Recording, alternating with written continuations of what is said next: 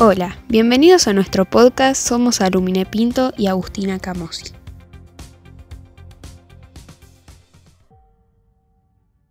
¿Alguna vez te pusiste a pensar lo que nunca pensaste? El 30 del 12 de 2004, 194 jóvenes murieron y unos 1.500 resultaron heridos en el incendio del local República Cromañón durante el recital de callejeros. La que sería una noche de música y fiesta terminó siendo la mayor tragedia nacional. Muchas familias, amigos conocidos y los mismos sobrevivientes de esta tragedia sufrieron y hoy en día la tristeza, el enojo, la impotencia, la pérdida y la culpa siguen presentes. Hola, yo soy Vanessa Troilo, tengo 36 años, vivo en Santa Rosa de Calamuchita, pero soy de la provincia de Buenos Aires, de zona oeste. Soy mamá de, de un adolescente de 15 años y una nena de 5 años. Antes de, ir al lugar, antes de entrar a Cromañón, habíamos estado en la casa de un amigo. Em, nos habíamos juntado ahí todas las personas, que éramos aproximadamente 17 los que fuimos. Y, habíamos estado tomando algo, eh, ahí celebrando, porque era 30 de diciembre, fin de año. Y después viajamos en, tren, nosotros vivíamos en provincia, en Ciudadela, y, de ahí nos fuimos hasta Once, que es donde está el boliche, donde estaba el boliche. Y nos juntamos en un barcito a esperar otras personas que también venían, otros chicos y otras amigas. Y bueno, cuando estábamos todos juntos ya, ya nos dirigimos hacia el lugar para, ingresar. Eh, había muchísima gente, mucha más que en otras ocasiones, y, y yo tenía una sensación bastante, bastante rara ya antes de, entrar. Todo empezó una noche de 30 de diciembre de 2004, donde esta banda Callejeros iba a hacer su último recital del año. El lugar donde se realizó fue en República Cromañón, ubicado en Once, Ciudad de Buenos Aires. El lugar estaba permitido para unas 1.030 personas. Ese día entraron más de 3.000. El espacio contaba con dos pisos, dos escaleras y cinco puertas. Una de ellas era la de emergencia, pero ese día solo una estaba habilitada. Lógicamente, en un lugar cerrado está prohibida la pirotecnia, bengalas, candelas, etc. Pero en esa época había como una especie de competencia en el aguante de los recitales. En otras palabras, comenzó la futbolización del rock. A eso de las 22.35, finalizando el concierto Ojos Locos, el dueño del lugar, Omar Chaván, le dijo al público que dejen de tirar bengalas. A los 15 minutos subió el escenario Callejeros y el cantante Patricio Fontanet les volvió a repetir que le hagan caso a Chaván. Al minuto de comenzar el recital se prendieron algunas bengalas y una persona encendió una candela. Las brasas encendidas de esta chocaron contra una media sombra que cubría el techo. Al impactar contra ella se empezó a derretir el material plástico empezando a apagarse para arriba derritiendo el poliuretano y la guata que estaba en el techo. Mi reacción al ver que el lugar se estaba incendiando fue mm, primero avisarle, advertir a la persona que estaba conmigo. Yo en ese momento tenía 19 años y estaba de novia, eh, así que fue advertirle a, él que mm, lo que estaba ocurriendo porque él estaba de espalda y mm, fue de, más que de miedo como de, alerta, así de salir rápido. Em, también eh, trataba de ver la puerta de salida eh, que todavía estaba, estaba abierta, entonces yo veía la luz de, la calle y, bueno, fue tratar de, dirigirnos hacia ese lugar, como muy, una reacción muy instintiva de, de buscar protección, de salir rápido de, ahí. Cortaron la música y el baterista señaló el fuego, que hasta ese momento pocas personas se habían dado cuenta. Segundos después, Cromañón empezó a llenarse de humo negro espeso y tóxico.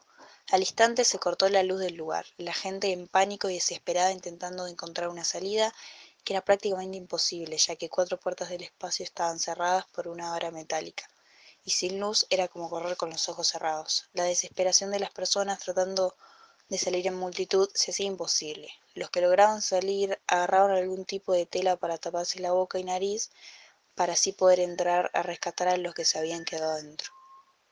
Cuando em, Finalmente logramos salir porque nos llevó un tiempito poder, poder salir del lugar, ya que el, fuego se, originó como en el medio, digamos, y nosotros estábamos en la parte de atrás del lugar. Eh, estábamos más cerca de la puerta, como a la, muy cerquita donde se había prendido, iniciado el fuego. entonces la gente se abrió como para los costados y para atrás y bueno, ahí eh, todos nos amontonábamos, había gente que se caía bastante, bastante feo, eh, gente que corría. Entonces una vez que pudimos salir, afuera siguió ese mismo caos y fue como entrar en un estado de, shock bastante grande porque mm, lo que me llamaba la atención era ver gente que estaba desmayada, digamos, eh, y que yo no entendía eso, como, como yo había salido bien y había otras personas que estaban en un estado bastante, bastante crítico, digamos. Así que fue entrar e, eso en un, sí, como en un shock absoluto. Minutos después, las calles repletas de personas buscando a su gente, ambulancias yendo de hospital en hospital ya que estaban todos desbordados de personas. El caos recién empezaba y a la justicia se le venía un largo camino por recorrer, habiendo diferentes puntos de vista mediante la situación de quién era el culpable, ya que se acusaban a Chabán, callejeros y hasta el público. Mm, lo que hizo la justicia, no, no estoy de acuerdo. Em, creo que desde, desde un principio fue manejado de muy mala manera, hablando de todo el proceso legal. Em, fue muy injusto, justamente. Eh, no, las personas que realmente fueron responsables no, tuvieron la, pena que, les correspondía ni asumieron su, responsabilidad. Em, no estoy de acuerdo ni, con las penas que se le dieron a los funcionarios, eh, que creo que es donde el peso debería haber sido más severo y, y recayó todo sobre, sobre la banda, ¿no? sobre los músicos. Em, creo que, fue bastante, con mucha carencia todo ese proceso y, y con muchas irregularidades, muy, muy injusto. En el transcurso de los años fueron acusadas 26 personas y 21 condenadas. Los sobrevivientes de esta tragedia toman y aprenden de este suceso, convirtiendo el dolor en amor, transformando el dolor en acción y lo que pasó esa noche en un camino cultural.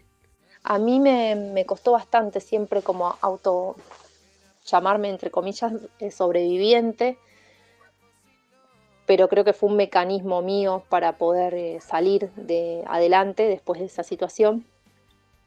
Y sentía como que no quería hacer solo eso. Sé que soy sobreviviente de esa, de esa tragedia, de ese suceso, pero también soy un montón de otras cosas. Y no fue así para todas las personas que estuvieron, porque todos teníamos diferentes herramientas y, eh, emocionales y diferentes realidades.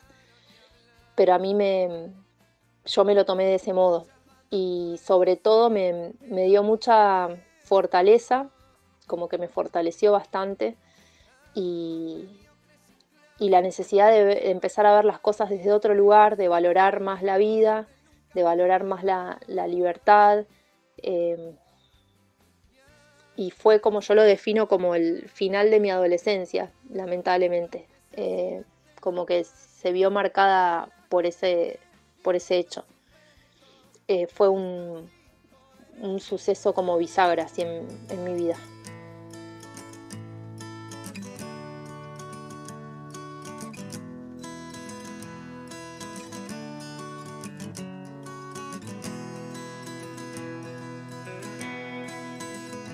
la ironía de la irónica ironía lo falso de la falsa falsedad. Explican lo que explican los que explican sobre la verdad. Soy un muerto encerrado en un cuerpo vivo. Soy un vivo que hace tiempo se murió. Solo. Solo